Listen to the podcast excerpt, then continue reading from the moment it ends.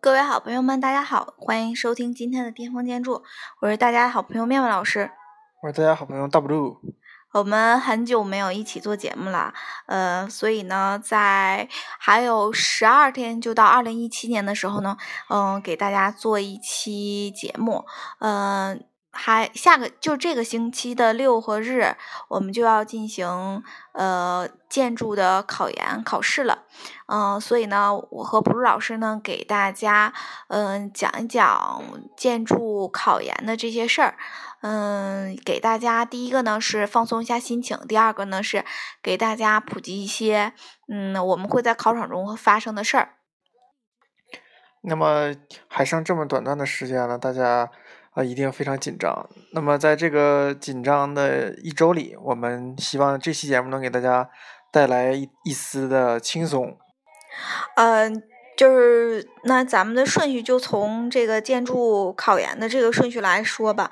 呃，首先就是很多同学，嗯、现在就是呃去各个地方考试嘛，然后就是都愿意就是说呃去这个当地的，就比如说你考海工大的话，你就去这个海工大的这个考场进行考试。嗯，所以呢，现在面临着一个非常重要的问题，就是呃周边的这个饭店、呃酒店是订不着的。当时不陆老师考研的时候是住的哪儿？我是住家里，啊，你是在外地考试对吗？对，那外地考试跟那个在那个呃，就是本地考试，就比如说在海工大考试有什么区别呢？呃，外地考试不在这个固定的考点，它会分到几个考点，所以外地考试有很多的问题。首先，第一个你要踩点，因为你不知道你要去那个地方是在城中心还是在城边。我在考试的地方就是城边，离我家非常非常远，所以早晨要提早出门。有很多人因为呃考试当天打不到出租车，然后到不了这个考场，耽误这个考试的人大有人在。啊，我当时呢就是在哈尔滨考的，然后我是在哈尔滨的正新楼考的试，然后当时也是呃，因为是冬天嘛，哈尔滨比较冷，所以而且还就是总出现交通事故什么的，就是由于下雪，所以当时呢我是也是在附近是呃就是订了一个宾馆，但是就是那两天的那个宾馆真的是超级的爆满，无论是小饭小宾馆啊还是大宾馆啊，就是呃在那天都会涨价，并且呢就是这个周圈都订不着。我记得我那个宾馆是提前一个月订的。嗯，是的，所以大家一定要早点定。说现在说好像有点晚了。好，那呃，我们第一天考的就是政治，然后我记得当时政治的时候，就是首先要提醒大家的，就是一定要带全这个证件啊，就是呃准考证和身份证，呃，当时是凭这两个证件来进场的。嗯，那准考证现在就都是在这个网上进行打印，然后直接就呃能够凭这个准考证来进场的。相对来说，它这个安就是检查还是挺严格的。我记得我们那个时候还是可以带笔带纸的，现在好像是，呃，都发的是那种一个考试的一个袋子，然后那个袋子里面是有呃两管黑色的考试的用笔，呃，然后还有就是铅笔、橡皮、格尺，就是它都给你这个不全的的一套，呃，就是是包含在你这个考试费用里的，嗯，所以呢。就是呃，你考试的时候就是带上准考证和身份证就可以了，就是去考试，然后其他东西就什么都可以不用带。嗯，安检呢，就是它是要就是扫你全身的嘛，就是一切金属设备都不许带。所以大家穿裤子的话，我建议大家穿一个就是就是松就松松紧的那种裤子，裤千万不要穿那个就是。嗯，就是带带裤腰带的那种，因为它有的时候那个铁的那个东西也是能够检查出来的，就是那个铁的那个东西也会检查出来，铁别，对吧？裤带，嗯，对，呃，然后还有什么呢？就是手机一定是要上交上去的，因为如果是一旦响了的话，那么肯定就是算你违规了，就是不好请出去。我记得我们第一科考完政治的时候，然后呃，就是就会看见那个呃工大他就会贴那个白榜嘛，嗯就是说这个取消那个考试资格，那这些考试资格就是有这个作弊嫌疑的人都会贴在这个白榜上，就是说呃终生啊或者这个三年就不会那个考试的这种这种感觉。嗯，我们那个时候考政治还是挺简单的，一般就是出来以后大家都就是特别开心。我最讨厌一种人，就是考试出来以后就开始对题的人。我不认识别人。就是你当时没有人跟你对题是吗？对，我当时是尽量是避开那个跟我在一起的朋友，然后就是就是讨厌他们跟我们对题。那好，那我们扒一下这个英语考试吧。英语考试其实最好的一点就是还挺好，就是没有那个听力。要如果听有听力的话，估计得死一片。那这个英语考试有没有什么好玩的事儿？呃，我在考场上，因为那年考试特别难，所以有考场上直接有女生哭泣。我们那年就是也是英语考试的时候，就是也是特别的难，所以就是出来的时候有好多人就是就都嗯、就不想考了的那种，嗯、然后还有就是嗯、特别烦人的是那种人，就是呃其实你也不知道他考的好不好，然后就是出来以后就说哎呀这太简单了，我都会，就这种人是最招人烦的。嗯，其实他考的很差。那不一定，就是但是有有些这样的人，就比如说我听有一个学生他跟我说，嗯、说就是他当时是去试考了，那年去试考的，然后他就不怎么会，不怎么会，以后他就瞎答，瞎答以后他就答的特别的快，然后他旁边的那个。男孩就看他就是总翻卷啊答题，他就非常的紧张。后来那个男孩就没答好。其实那个小姑娘她是试考，就是一点都就不会，就是就是呃。就是找一种感觉，就是一种爽的一种感觉，结果就把旁边的那个男孩给吓着了。他肯定想抄到答案，要不然他也不会有把注意力集中在那个女生身上。嗯、这个是英语，嗯、还有别的吗？比如是说，就是呃，专业课。当时我们专业课的时候，我们呃那个一个考场啊，它是呃各个科的学校学生都有，就是各个考专业课的那个学生都有。嗯、那我那个分到那个考场，它可能就是比较往后了吧，就是比较。就是比较往后的那种，所以就是我们那个考场有一半是考建筑的，一半好像是考的是生物还是化学啊什么的这这个课。那呃，异地考考场有什么跟我们这个不一样的地方呢？呃，专业课只有考建筑的都在一起，但只但是不是考一个学校的。对，它就是。呃，有好多就是他异地考生，他是比如说我我给大家举个例子，就是呃异地考生是呃他每个人是有一个塑料袋儿，然后每个塑料袋上他是写的是你的名字，呃，然后他是整整共在一个考场上，然后这个考场上就是有好多的考考生都是考建筑的，但是他们的学校不一样，有的是考建哈工大的，有的考天大的，有的考重重大的，就是他很多很多的呃考生。他们每一个嗯学生，他们考的这个呃地方都不一样，所以他们的答卷儿也也不一样。嗯，是的。那么，如果考试中有同学想抄别人的卷子，一定要看清是不是 跟你考一个学校的。基本上就是，呃，异地考生的话，考一个学校的相对来说就就比较少，所以说，嗯，考就是本地考生相对来说，就这方面还是，嗯、比较，嗯、好好一些的。嗯、那，呃，来扒一扒咱们最愿意说的这个快题考试吧。快题考试，你们这个有什么跟我们不一样的地方吗？我们是在小学的那个教室里考的，所以要自己抢桌子，每个同学。去早的人可以多抢一个桌子，可以放东西；如果去晚的人，只有一到两个小桌子拼到一起，所以画起图来非常的不方便。而且一个屋里，嗯，摆也就是七八个人一起，呃，十个人考，然后监考的老师都是这个高那个学校的小学的老师，所以非常的不专业。那你们那个课桌都用的是就是小学的那个桌子吧？特别不舒服吧？嗯，全程站着画完的，所以画完之后，呃，大部分人腿都是受不了，会抽筋的。它最主要的是什么？就是那个你们是不是没有画？就是是不是要需要带画板呀？对，需要自己带画板和话筒。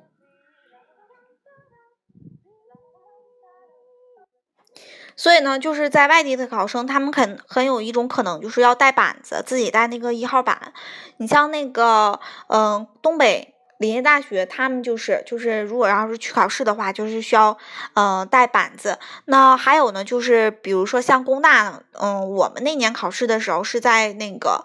航天院来来考的试。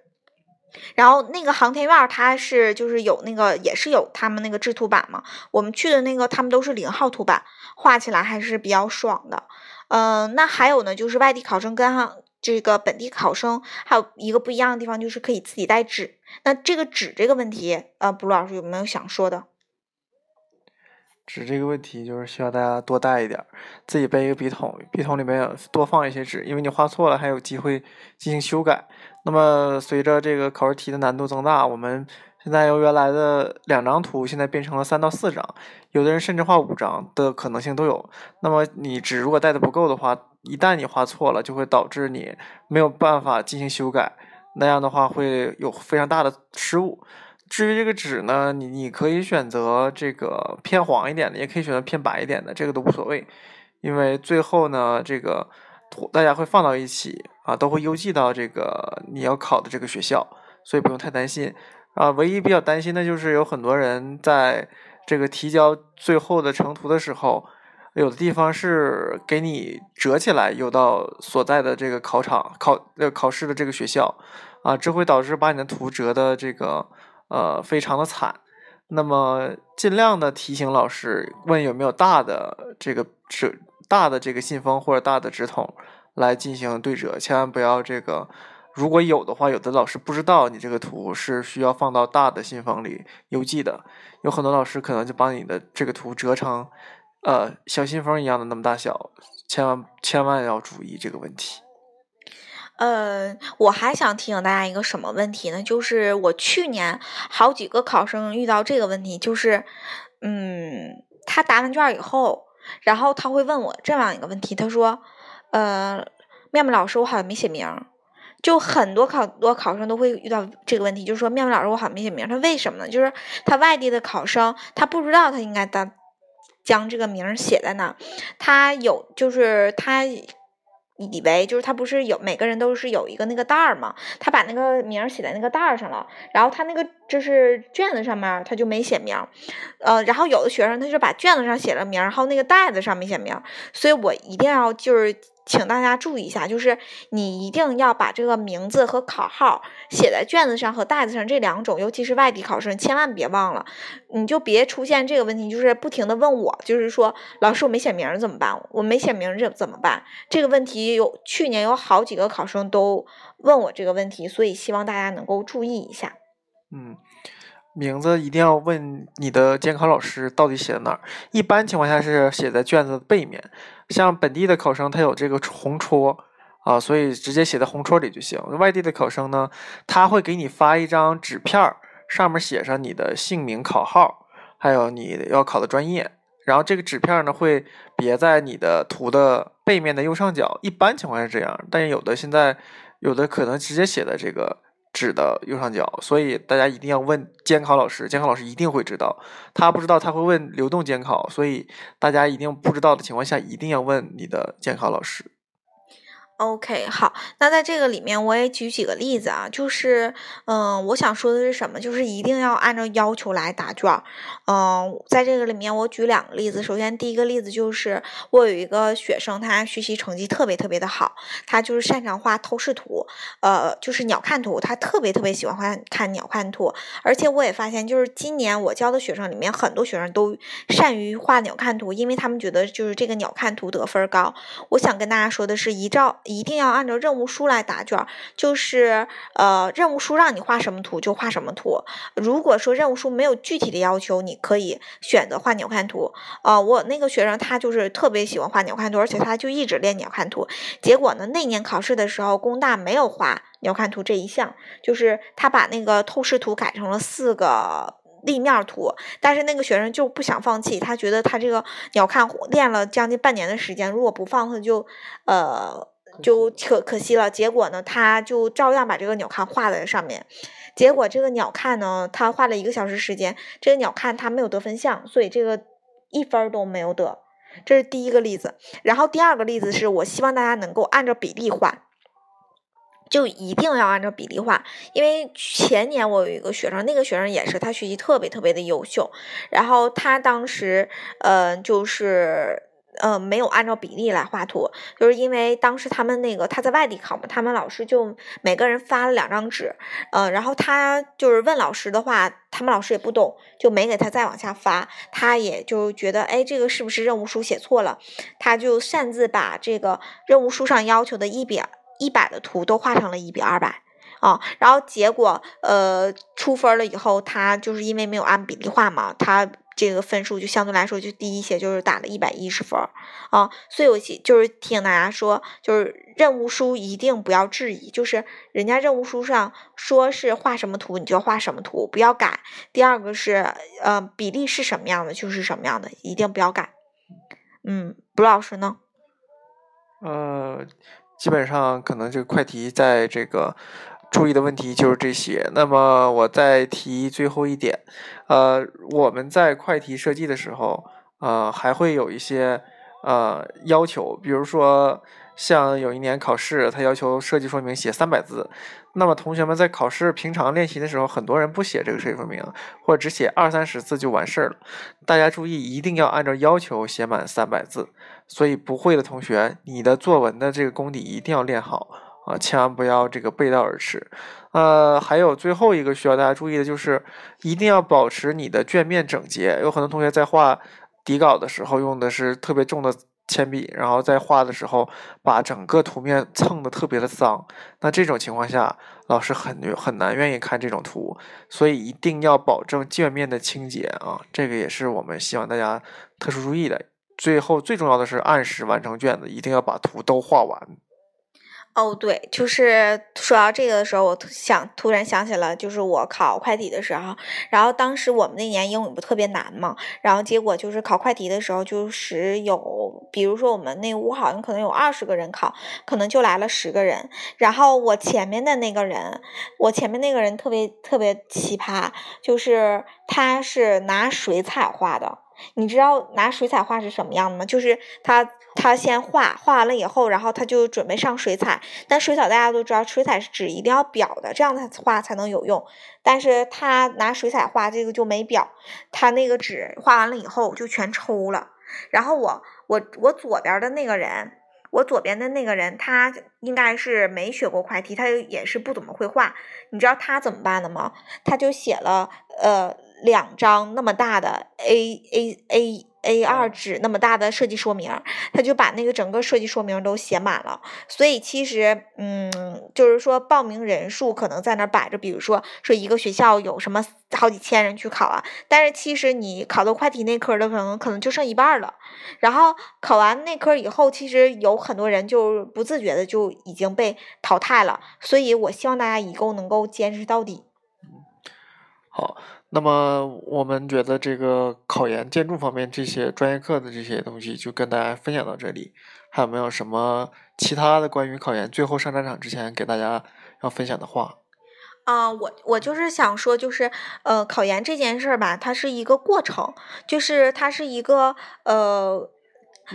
历练就是很我我我我特别的为什么有的时候我会鼓励大家去考研呢？就是因为呃，我觉得就是你大学的前四年可能嗯所学到的知识都没有你在这个半年里面学到的知识多，所以呃我我认为就是如果说你大学的时候不考一个研究生，就是不去经历这个过程的话，你的大学是不够完整的。这是我想说的第一点。第二点呢，我想说的就是。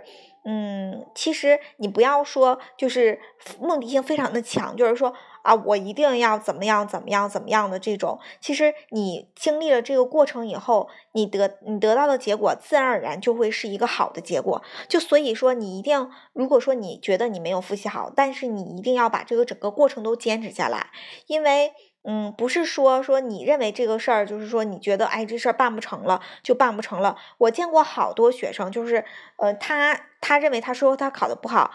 尤其你像卜路老师，他当时他跟我说他考一科觉得，就那天我们也交流过，就是有好几个学生他曾经考上，就说考一科觉得哎呀完了，那个考一个完了，然后结果出分的时候一看，哎，还挺好。还有一种就是你玩，别人也玩，就是看谁玩的惨的而已，对吧？所以说你你觉得你完了，可能出分的时候，在这些都完了的人里面，你还排分比较高，这都是有可能的。所以你一定要相信奇迹，就你只要非常认真的、非常平时的把整个的这一个过程经历完的话，那么这个结果自然而然就会是一个好的结果。不要有太多的情绪啊、在这个这个考研里面，它就是一个正正常常的考试，来检验你这半年来学习的这个过程，呃，是否是呃好的。那我经历了这么多学生，我可能得教了将近一一两千个人，我发现一个问题就是，嗯，你的付出的和回报以百分之百是正比的。就没有说什么，呃，说我一点没有付出，然后就考上的，没有这种，就都是说，呃，你的付出和你的回报都是成正比的，而且真的相对来说是非常的公平的一件事儿。嗯那么我给大家最后的一点这个期待呢，也就是呃考不上也没事儿，反正就是我们的人生并不是只有这一条路，但是一定要坚持完你你整个这个考研的过程，你的人生才算完满。其实考研比高考相对来说更有意思，因为这是你第一次人生以来自主学习的一个过程，没有人教你，没有人告诉你该怎么走，所以这是一个成长的一个非常好的一个经历。呃，面对这么多的考试，就是我们其实都是一些平时学习不好的人，那唯一一次、最后一次改变人生的机会，就是靠这次考试了。那么，如果这次考试你都放弃的话，你的人生也就基本定型了。所以，期待大家啊，就是能坚持到底，把我们这个呃考试考得非常的好，就是你自己心里满意，啊、问心无愧就可以了。最后结果应该一定是和你的付出成正比的。嗯，好，那我最后想跟大家说的是什么呢？就是，呃，我们今儿一辈子吧，就是可能我比你们活得长一点吧，就是要经历很多很多的这个战场，嗯，比如说结婚需要就是要举办一个你自己喜欢的一个婚礼，比如说你的生孩子，你要去这个这个。做手术，那其实后来你会发现，其实考研这件事儿，可能是你在出入校门之前最难的一件事，但是可能是你出入校门之后最简单的一件事儿。所以，就如果说他是一个人的战斗的话，那么你就把这仗做得漂亮一些。其实只是你自己跟你自己来战斗，嗯，就把自己战胜了，嗯，就很好。嗯，OK，那。还要跟大家说的就是，嗯、考研的路上，至少我们一直在陪着你，对吧？呃，所以呢，如果说你在准备二零一七年的建筑考研，还有一年的时间，欢迎大家来到巅峰建筑学社来。呃，我们这儿不仅有所有的专业课，还有跟你一起有共同梦想的伙伴，还有就是一颗嗯不甘于平凡的心。嗯，最后呢，祝我们二零一六年所有考研的同学能够梦想成真。嗯，我和卜路老师呢也在哈尔滨等着你们的好消息。加油！好，那今天的节目就到这里面，然后呢，希望大家这几天调整好心态，呃，然后考完研以后大吃大喝，大吃大喝，大吃大喝。疯狂的玩的三天三夜，把这半年的失去的东西都补回来。有好多电影、好多游戏等着你们玩儿。好，那今天节目到这里，拜拜。拜拜。